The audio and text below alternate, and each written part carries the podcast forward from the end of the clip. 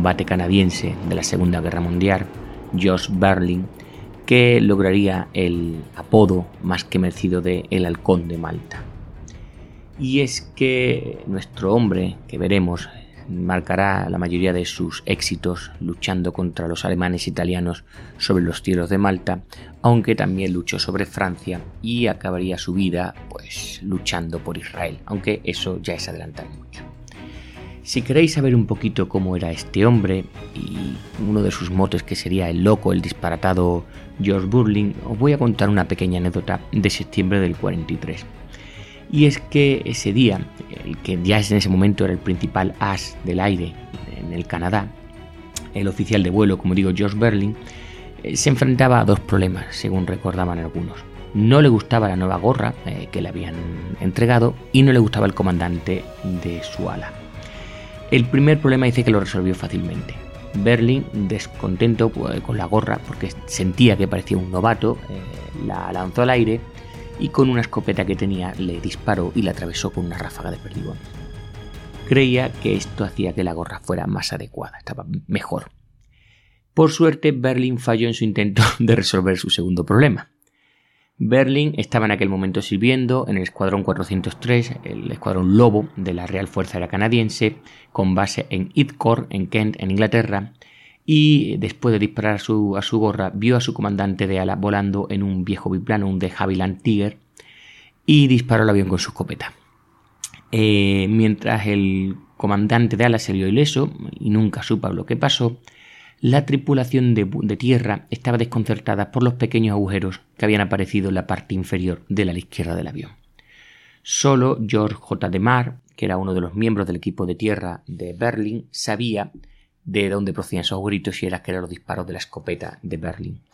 No informó sobre esta actuación porque, eh, en fin, la, lealtad de Mar hacia este piloto era comprensible. A Berlin no le gustaban los oficiales, pero sin embargo estaba encantado con todo lo que eran suboficiales y personal de tierra. El comportamiento de Berlin, como os podéis imaginar, era del todo eh, inesperado para nosotros, pero no para sus compañeros. El historiador aéreo Dan McAfee escribió sobre él. Lo llamaban eh, loco, lo llamaban Bass, lo llamaban el halcón de Malta y fue el mejor piloto de caza aliado, según este historiador, de la Segunda Guerra Mundial. Era un individuo complejo, incluso diría que paradójico. Ansiaba la fama, pero no quería ni le importaban los ascensos. Le encantaba la atención pero no le gustaba la intimidad y cuando murió fue recordado como el héroe de combate más exitoso y trágico del Canadá de la Segunda Guerra Mundial. Berlin era un solitario, fue, como veremos durante esta época, un hombre difícil que llegó a rechazar dos veces el ser nombrado como oficial y, en fin, dicen los que lo conocieron que había algo sombrío y amenazador en él, sobre todo en sus ojos. Bueno, este hombre Nació el 6 de diciembre de 1921 en Verdun, Quebec. Creció en la denominada Hermanos de Plymouth, que era un grupo religioso extremadamente conservador, que tenía una fe absoluta y literal en la Biblia. La lectura diaria de este libro era obligatoria. Y evidentemente, pues el alcohol, el tabaco y prácticamente cualquier otro placer estaba prohibido. Estaba prohibido incluso poseer una radio, algo que fue al final, pues luego fue eh, retirado, pero en fin, inicialmente pues no se podía tener ni siquiera nuestro aparato. Debido a estos eh, antecedentes, pues Berlin, en el, a lo largo de su vida, pues nunca juraba, nunca bebió y nunca fumó. Aunque era de comprensión atlética incluso un buen nadador, como ya veremos en un par de situaciones, nunca eh, participó en ningún deporte de equipo y, aunque era un solitario desde su infancia, tenía una pasión constante. Quería volar. Dice que en, su, cuando, en una de las series de entrevistas, dice, desde que pude recordar, los aviones y subir en ellos al cielo libre han sido el principal y el final de mis pensamientos y ambiciones. Y es que ese cielo libre, ese free sky, era todo lo que quería Berlin. Tuvo pocos amigos, eh, sus notas escolares fueron mediocres, y los únicos libros que le interesaban durante todo el tiempo eran sobre aviación, especialmente todos aquellos que mencionasen los combates aéreos de la Primera Guerra Mundial. Estudió repetidamente las batallas aéreas y las tácticas que se describían en esos libros. Regularmente se saltaba a la escuela y pasaba cada momento que podía en el aeródromo local. Justo antes de cumplir los 11, eh, camino del aeropuerto, eh, pues fue atrapado por una violenta tormenta y se refugió en un hangar. Allí, un simpático, un amable piloto, sintiendo pena por este niño empapado, se ofreció a llevarlo a dar una vuelta si obtenía el permiso de sus padres.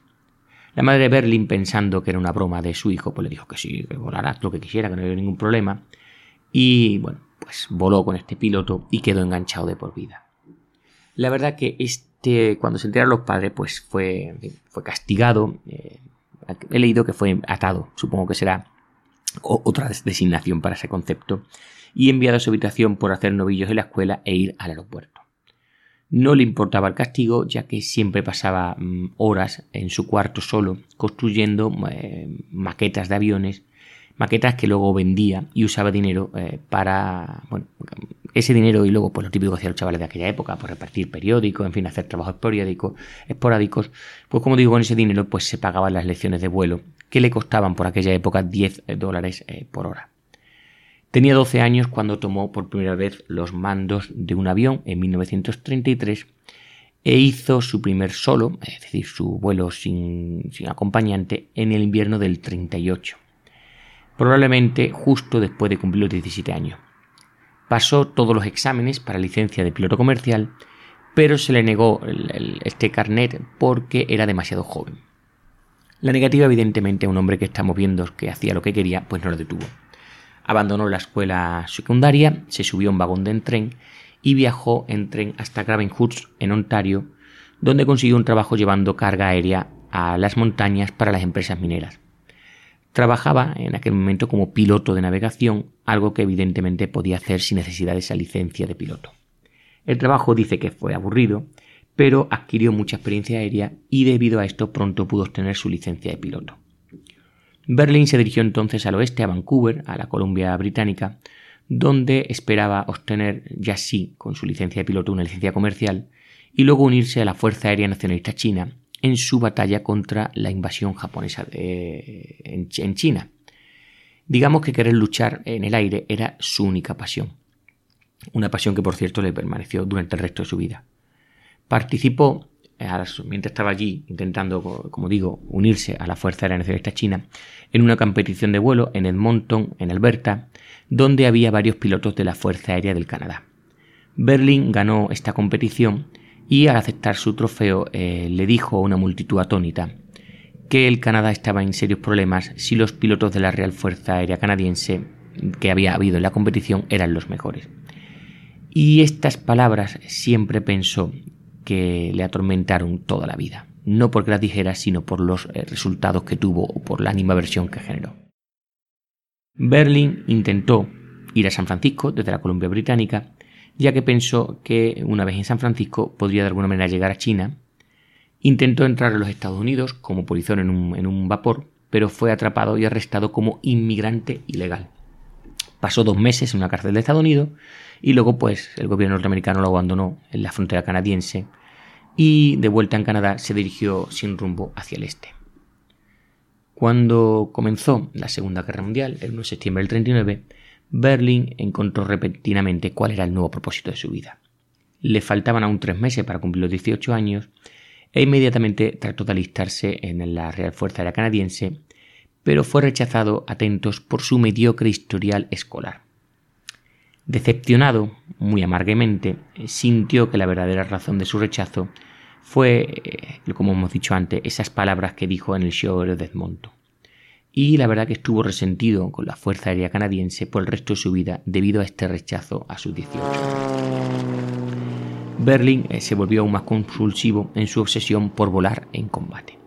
Quería ir, ahora fijaros, a Finlandia y unirse a la Fuerza Aérea Finlandesa en su lucha contra la invasión rusa, pero eh, no lo consiguió, fue bloqueado, digamos, por la embajada finlandesa ya que insistió eh, que por su edad, como digo, todavía no le comenzaba a los 18 años, debía obtener un permiso escrito de sus padres.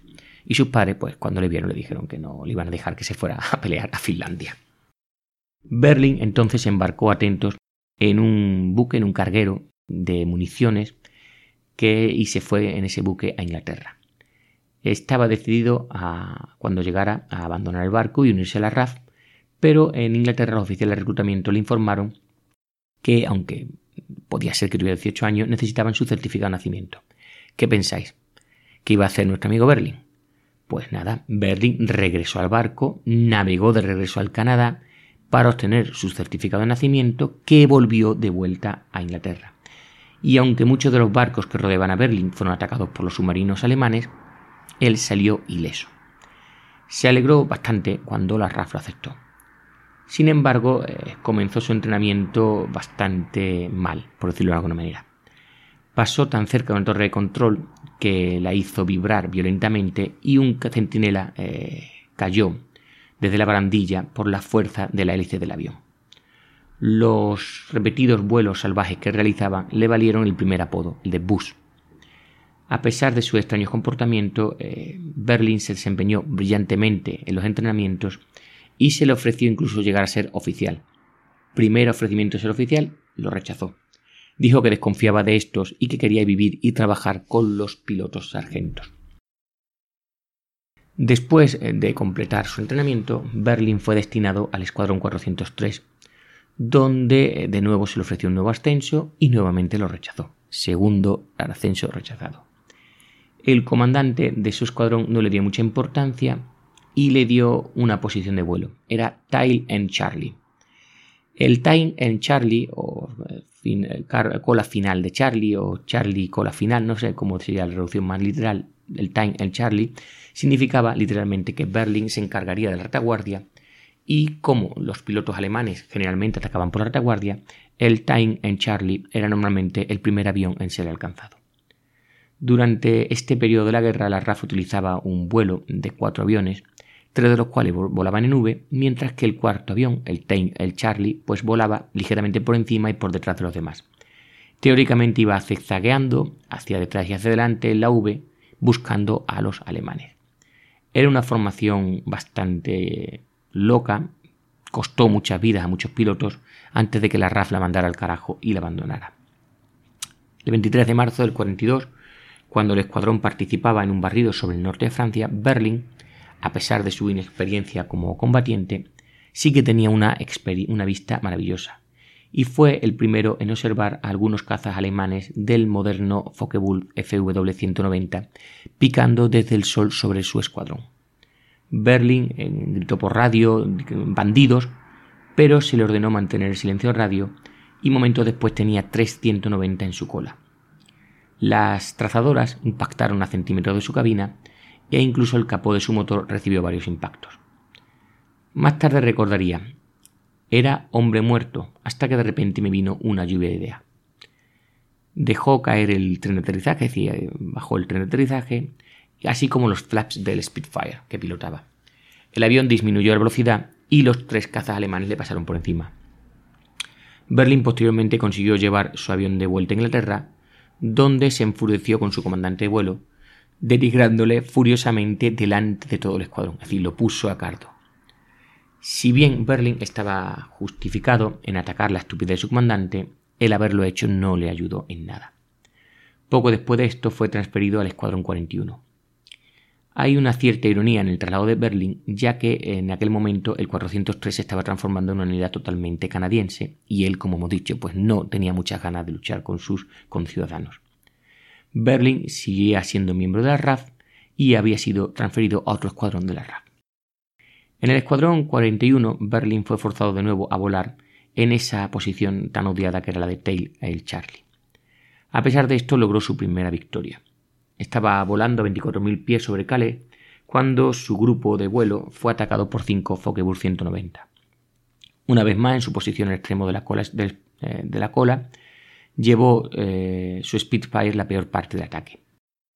Los proyectiles de las armas alemanes se estrellaron contra ambas alas, dañando sus dos cañones, pero dejando intactas sus cuatro ametralladoras Browning.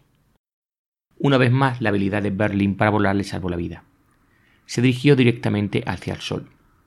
Los alemanes lo siguieron y, al perderlo de vista por el cegado resplandor, pues pasaron a su lado.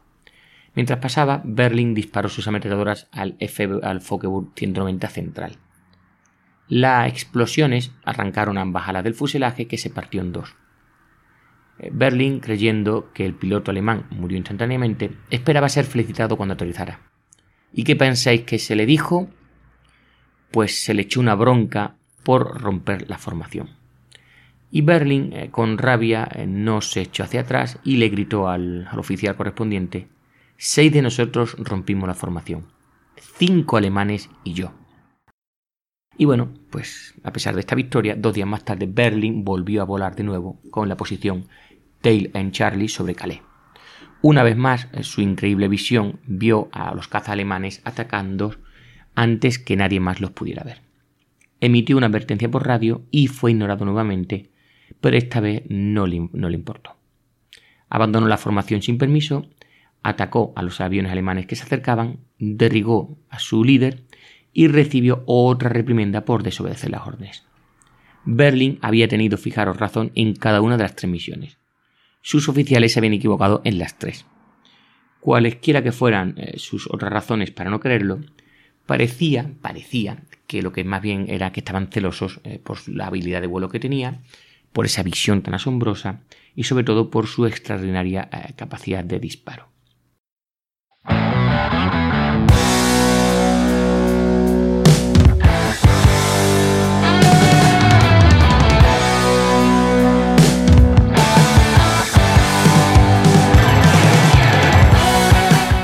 Semana del 4 al 10 de enero en la factoría Casus Belli tenemos el lunes 4 en Parabellum George Bowling, el mejor as canadiense de caza de la Segunda Guerra Mundial.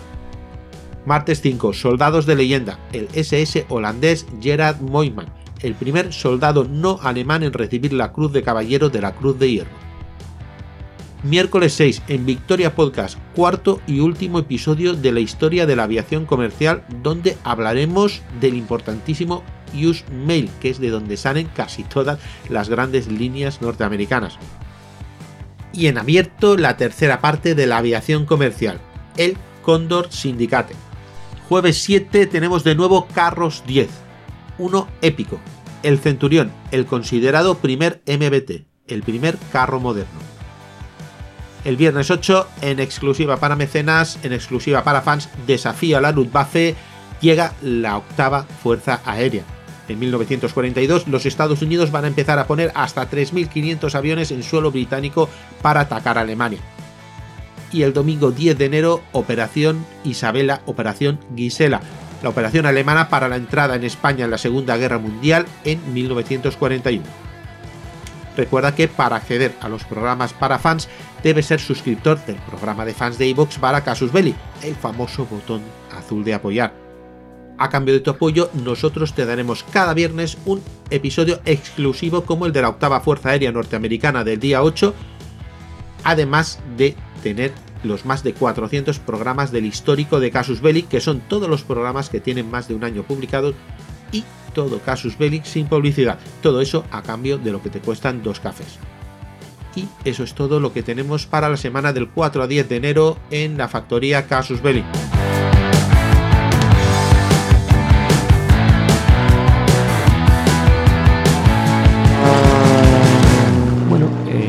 Sin importar razones de su disgusto, Berlin ya había tenido suficiente.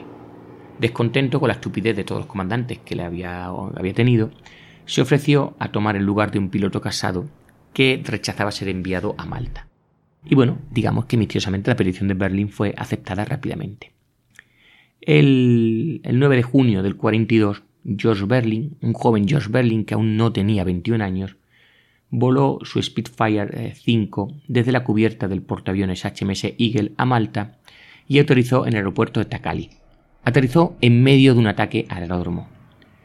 Eh, Berlin, desde el principio, fue parte de una desesperada defensa británica contra una vasta y superior fuerza aérea de aviones alemanes e italianos que a veces superaban a los británicos en 10 a 1.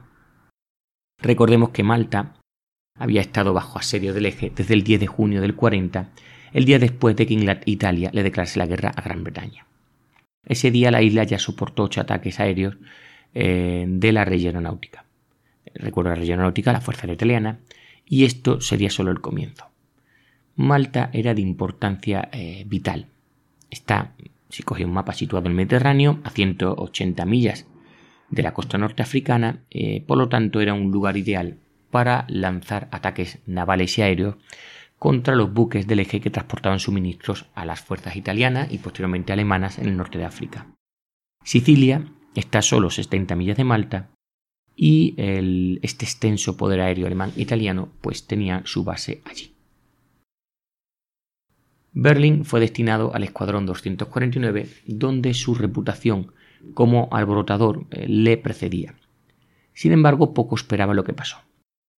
Lady Lucas, del que ya hablaremos a lo largo de este podcast, su comandante de ala, escribió cuatro décadas más tarde. Berlin era descuidado, con un cabello rubio despeinado sobre unos penetrantes ojos azules. Era muy nervioso, era descarado, era franco al hablar. Sospeché que su rebeldía provenía de un equivocado sentimiento de inferioridad. Consideré lo que Berlin necesitaba. No era que lo aplastaran, sino que lo alentaran. Su ego le importaba mucho, y por lo que me dijo de su tratamiento en Inglaterra, se había hecho un intento deliberado de casi de matarlo. Le prometí que le daría mi confianza y que si abusaba de ella estaría en el próximo avión que saliera de Malta. Cuando dije todo esto, esos sorprendentes ojos azules me miraron incrédulos como si dijeran que, eh, después de toda su experiencia basada en las relaciones humanas, pues que no me creía.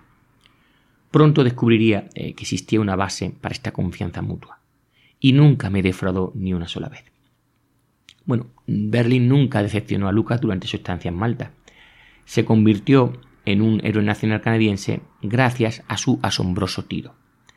El 12 de junio derribó eh, su primer caza Messerschmitt 109 volando la superficie de cola eh, del M109 con una sola ráfaga de sus armas. Como nadie vio eh, que el impacto, la caída del avión, se atribuyó a Berlin el hecho de dañarlo. Aunque nadie sabe o nadie podrá decir cómo es posible imaginar un avión volando a casa sin su timón. Pero bueno, como no se vio físicamente, pues no hay derribo. Siguió una pausa, pero mientras otros pilotos de la Rasela relajaban, Berlin eh, pasó incontables horas trabajando en los principios del tiro de flexión, es decir, cuán lejos del enemigo tenía que disparar para que las balas fueran desde su avión al avión objetivo. Berlin eh, luchó con todo esto y dominó la técnica, pero una de las técnicas, unas tácticas para, el aprendizaje no fue muy agradable para unos animales de Malta, los lagartos. Y me voy a entender rápidamente. A menudo eh, se quedaba inmóvil con su pistola del 38 esperando en medio de un páramo a que un lagarto se acercara y llenara su campo de visión del tamaño que podía tener un caza alemán a 250 yardas. Y en ese momento disparaba al lagarto y a veces le daba con, la, las balas, con lo cual así estaba preparando su técnica de deflexión. El entrenamiento de Berlín funcionó. El 6 de julio, volando tres salidas, se le acreditaron tres victorias confirmadas. Dos cazas italianos, dos Maggi 202 y un Messerschmitt 109. Cuando estas eh, muertes se sumaron sus dos victorias antes de venir a Marta, Berlin se convirtió en un as, pero no tuvo fiesta de celebración. Sus compañeros pilotos lo despreciaban por ser un solitario y Berlin, si es que celebraba algo, pues lo hacía siempre solo. Pero recordar, ni tabaco, ni alcohol, ni juramento.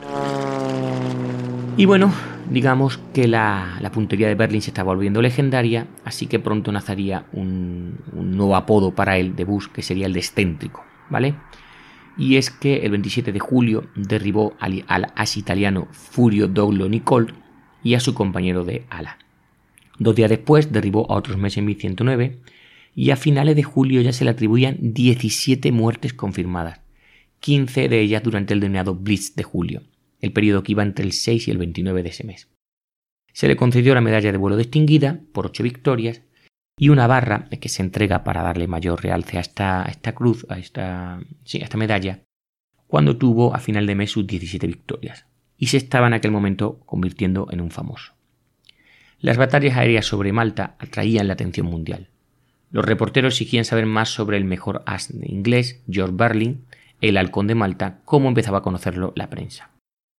La RAF respondió a la creciente fama de Berlin ordenando su ascenso algo que aún él no quería. Fue nombrado oficial de vuelo el 30 de julio y la razón por la que la RAF obligó a Berlin a ascender, a aceptar su ascenso, era la vergüenza, ya que eh, se veía terrible si se supiera que la eh, el halcón de la RAF no quería ser oficial. Sin embargo, Berlin ignoró su ascenso y continuó viviendo y comiendo con los pilotos eh, sargento. Fue en esa época, como digo, que Berlin recibió el apodo de loco, de excéntrico, ganándoselo a través de un comportamiento que podría ser etiquetado hoy como psicótico, eh, según los, los especialistas. En su libro sobre Malta, el, su oficial, como digo, Lady Lucas, recordó. Tenía tendencia a llamar a todo y a todos, a los malteses, a los 109, a las moscas, esos malditos chiflados, esos locos, esos estén, ¿vale? Su deseo de exterminar se manifestó por primera vez de una manera curiosa. Una mañana estábamos listos en Takali, sentados en nuestra cabaña de dispersión en la esquina sureste del aeródromo. Los restos de una rebanada de carne que había quedado del desayuno yacían en el suelo. Las moscas, por docenas, se estaban asentando en ella. Berlin levantó una silla, se sentó allí, inclinado sobre esta masa que, de actividad de movimiento, y sus ojos se fijaron en ella, preparándose para una matanza. Cada pocos minutos levantaba lentamente su pie, teniendo especial cuidado de no asustar a esta multitud de moscas, y ¡pum! golpeaba. Bajaba su bota de vuelo para aplastar a unas cuantas moscas y mandarlas a la muerte. Esos ojos brillantes eh, se delitaban ante la magnitud de su destrucción. Cada vez que pisaba el suelo, eh, para hinchar el total de enemigos destruidos, se oía su voz, una voz transatlántica, recordemos que era canadiense, satisfecha que murmuraba, malditos chiflados. En fin, a medida que la guerra aérea sobre Malta continuaba, durante el verano y el otoño, la lucha se hizo aún más brutal. Se cometieron atrocidades por ambos lados. Y aunque Berlin siempre al volar llevaba una Biblia consigo, no obstante disparaba y mataba, atentos, a los pilotos del eje que saltaban o se lanzaban en paracaídas de sus aviones en llama. Justificó este brutal comportamiento diciéndole a un periodista, como yo lo veo, podrían bajar, volver a Alemania y volver para derribarme. Berlin también señaló que sus disparos eran un acto de venganza. Un piloto de Spitfire había muerto a tiros mientras caían paracaídas. El estrés de todos empeoró eh, por esta continua guerra en el aire sobre Malta pero Berlín solo quería seguir volando y luchando. Su oficial Lucas escribió más tarde. Estaba agotado por las exigencias físicas del combate, el estrés, el calor, la mala nutrición y una forma de disentería que llamábamos el perro. Había perdido 50 libras desde que llegó a Malta. Estuvo en cama durante una semana, pero se las arregló para arrastrarse hasta el aire y luchar contra los Messerschmitt que rodeaban Malta. Varios 109 eh, lo atacaron logró un pequeño impacto que derribó a un alemán, pero sus camaradas hicieron pedazo el avión de Berlín. Se estrelló en un campo porque su paracaídos estaba demasiado destrozado para que él pudiera saltar.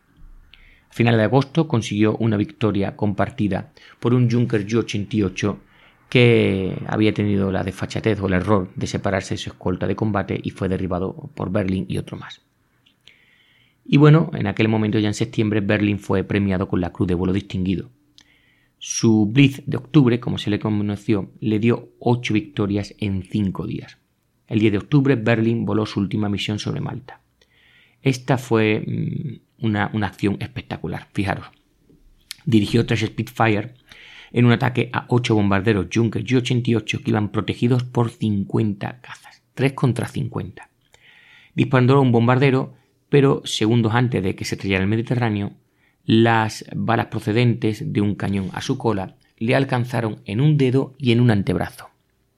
Berlin, ignorando la sangre que rotaba de sus heridas, continuó atacando y dañó un Messerschmitt 109, pero en aquel momento dos Messerschmitt más se habían acercado a él. El fuego de las armas de uno de ellos destrozó la cola y las alas de su Spitfire. Las balas del segundo Messerschmitt destrozaron el dosel de su cabina. En aquel momento picó hacia el agua, cayendo a 600 millas por hora, y se las arregló para perder a los dos cazas alemanes. Al salir del picado, vio a otro Messerschmitt y lo derribó, pero evidentemente esto atrajo a más aviones alemanes. Berlín relataría más tarde lo que sucedió. Un Messerschmitt me atrapó por detrás. Un trozo de proyectil se estrelló contra mi talón derecho. Otro se metió entre mi brazo izquierdo y mi cuerpo, arrancándome el codo y parte de las costillas. Las metrallas salpicó mi pierna izquierda. Los controles estaban destruidos. El acelerador estaba atascado y ahí estaba yo, en un giro a toda potencia, bajando desde unos 18.000 pies. Tiré la capota e intenté salir, pero este giro me obligaba a volver al asiento. Eso es todo, me dije a mí mismo. Así es como es como vas a morir. No entré en pánico. En todo caso me resigné a ello. ¿Qué demonios? Este era el camino que siempre había querido seguir. Entonces conseguí que mi avión se recuperase y empecé a luchar de nuevo. El motor estaba ardiendo, pero me arreglé para salir de la cabina y llegar al ala de babor, desde la que podía saltar al interior del trompo. Estaba ya a unos dos mil pies de altura. A unos mil me las arreglé para deslizarme, y antes de atreverme a tirar de la anilla, debía estar a unos 500 pies. El paracaídas se abrió, pero tenía una grieta debido a un proyectil de un cañón, y me encontré flotando suavemente hacia abajo. La más maldita experiencia de contrastes que haya tenido nunca. Recuperé el aliento, me quité un guante y lo dejé caer para tener una idea más o menos de la distancia que había entre el mar y yo. Una brisa lo atrapó y el guante ascendió y me golpeó en la cara. Me reí como un tonto. Luego me quité las botas de vuelo y las dejé caer. Y justo mientras lo hacía caer, eh, mientras las dejaba caer, caía al agua, lo cual estaba ya pegado al agua. Berlín fue posteriormente rescatado por una lancha costera. Cuando los rescatadores lo alcanzaron, estaba flotando en el agua, un agua manchada por la sangre suya, murmurando sobre la Biblia que su madre le había dado. Los rescatadores, buscando en su bolsillo, encontraron la Biblia.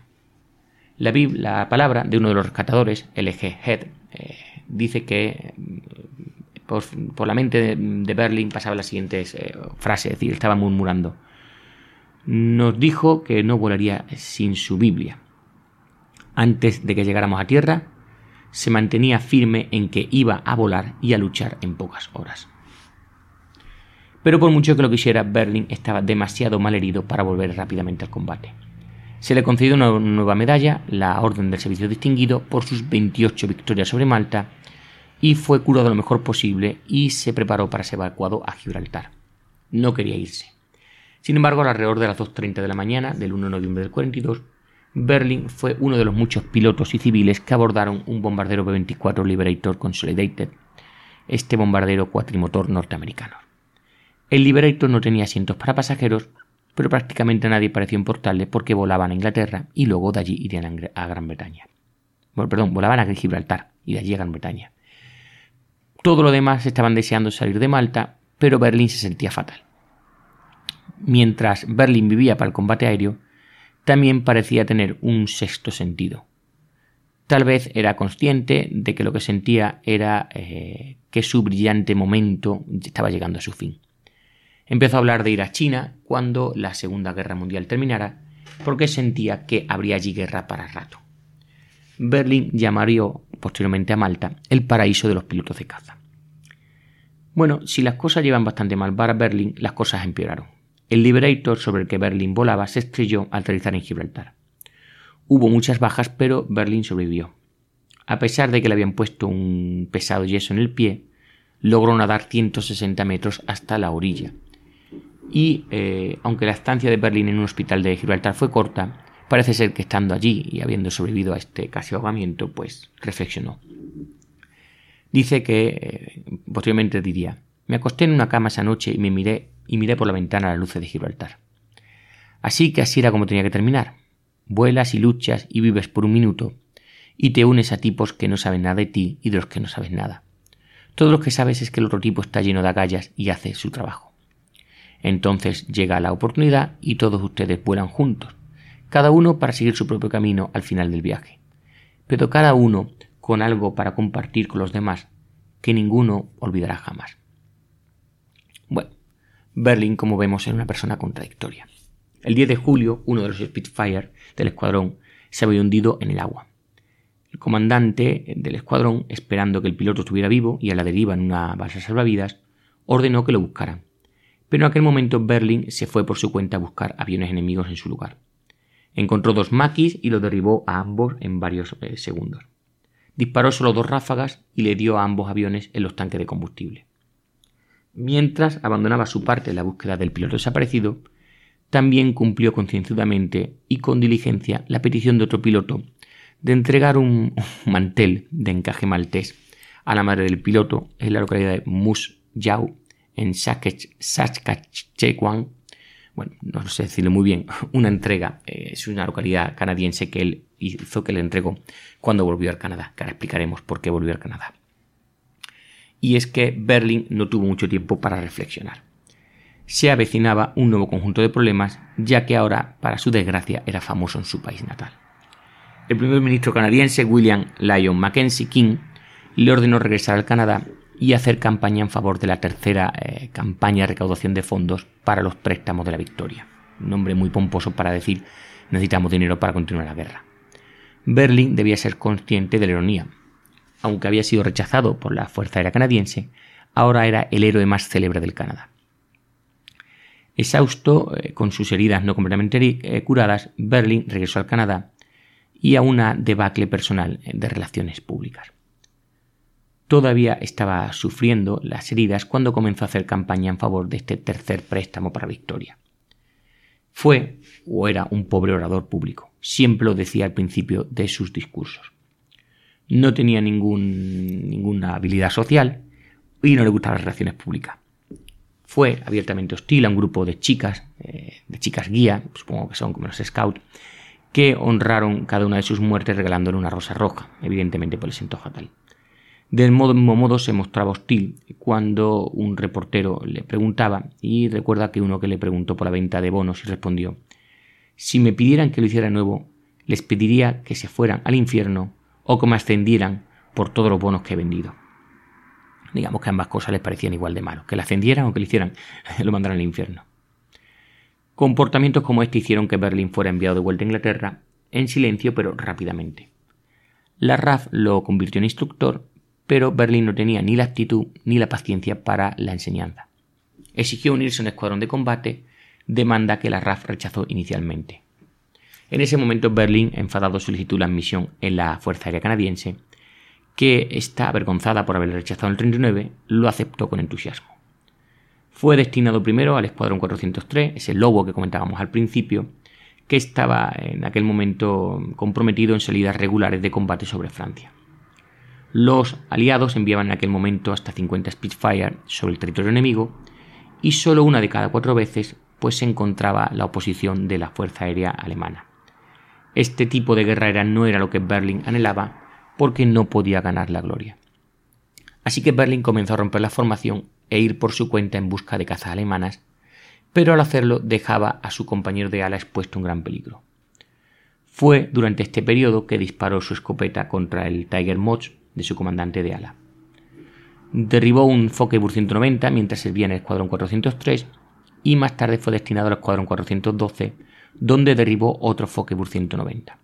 Este sería su última victoria durante la Segunda Guerra Mundial. El constante empeoramiento del comportamiento de Berlín se volvió intolerable para la Fuerza Aérea Canadiense. Los acontecimientos alcanzaron su clímax cuando Berlín rechazó de plano la orden directa de dejar de llamar y molestar al cuartel general del escuadrón. Le dijo a su oficial al mando, no puede decirme lo que tengo que hacer. Y automáticamente subió y volvió a llamar al cuartel general para quejarse. Cualquier otro piloto evidentemente habría sido sometido a un consejo de guerra, pero Berlin era el as de Canadá. Así que lo enviaron a Canadá, a casa, y le dieron una baja honorable. De repente, eh, sin nada que hacer, Berlin intentó unirse a la Fuerza Aérea del Ejército de los Estados Unidos, pero allí los norteamericanos lo rechazaron. Tampoco querían estar inadaptado. Se había casado mientras tanto con Diana Whithall, una joven debutante, debutantes son estas jóvenes que de alta sociedad que de repente pues llegan a la mayoría de edad, de Vancouver, que había conocido durante su gira de préstamos para la victoria. Y como podéis imaginaros, pues el, matrimonio fue un fracaso. Una de las razones para ello fue que Berlin, en ese momento de, de locura, mostró, por, mostró interés por otras mujeres, incluso en la misma luna de miel. Intentó varios trabajos y fracasó en todos ellos ninguna compañía de aviación comercial lo quería, era demasiado salvaje y durante un tiempo el mayor as del aire del Canadá, un piloto con 32 victorias confirmadas, llegó a ser visto mendigando por las calles de Montreal. Y bueno, la, llega ya al final de este podcast y de la vida de nuestro amigo. En 1948 la suerte de Berlín aparentemente cambió. El recién formado Estado de Israel, bajo el ataque de sus vecinos árabes, luchaba por crear una fuerza aérea. Estaba buscando tanto aviones como pilotos. Berlín se ofreció como voluntario. Al principio hubo cierta reticencia israelí a llevarlo, pero al final fue aceptado. ¿Cómo sucedió esto? Pues dice mucho de lo que hemos visto hasta ahora de El Halcón de Malta. En la primavera del 48 Berlín ofreció sus servicios a Ben Dunkelmann, era el agente judío de Montreal, responsable de reclutar tripulaciones. Cuando se le cuestionó, Berlín aceptó volar por una paga normal y afirmó su sinceridad eh, con las enseñanzas bíblicas. Dice que le, dijo a Dinkelmann. Eh, bueno, Dinkelmann le había dicho que no tenían dinero para pagarle ni uniformes, ni aviones, excepto unos antiguados Piper Cups. Él le dijo, no me importa el dinero, ya tengo oferta de tres ejércitos que me quieren. Los judíos merecen un estado propio después de vagar sin hogar durante miles de años. Solo quiero ofrecerles mi ayuda. Berlin incluso sugirió que podía dirigir a un grupo de pilotos a Malta en un intento de robar los Spitfire que había en una base de la RAF. A pesar de alguna duda, Dunkelman creyó que Berlin eh, se preocupaba realmente por la causa y no solo por luchar, y lo inscribió en la Fuerza Aérea Israelí. Sin embargo, y ya vamos terminando, Berlin nunca voló un caza para Israel. El 21 de mayo del 48, el avión Nordun Norserman, de construcción canadiense, que llevaba a Israel, se estrelló en el aeropuerto de Urbe, cerca de Roma. La razón del accidente nunca se determinó realmente, pero se especuló que fue causada por un sabotaje. Berlin murió en el accidente y fue enterrado en Roma, pero su cuerpo fue trasladado posteriormente a Israel en 1950 y está enterrado junto con otros eh, cuatro veteranos canadienses cristianos que murieron luchando por Israel. Cualquiera que sea el comportamiento de Berlin que hemos visto hasta ahora, pues más bien debe ser recordado por el logro que hizo que se ganara el apodo de El Halcón de Malta. Voló, atentos, para resumir ya, su primera misión en Malta el 12 de junio del 42 y su última el 10 de octubre. En 121 días, Berlin, aunque a menudo volaba más de una misión al día y sufrió de malnutrición, enfermedad de agotamiento, se le atribuyeron 28 muertes confirmadas. Y bueno, eh, nuestro excéntrico piloto está enterrado en una tumba como héroe de Israel y fue el mejor arma, como dijeron muchos, de Malta. Y hasta aquí este pequeño podcast de 40 minutos sobre el mayor as de guerra de aérea de la Segunda Guerra Mundial canadiense.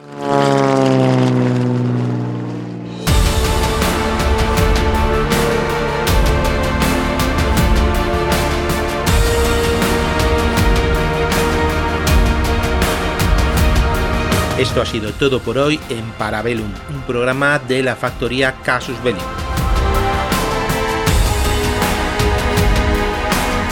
¿Quieres más? Puedes visitarnos en Casus Belli Podcast o en Victoria Podcast en iVoox.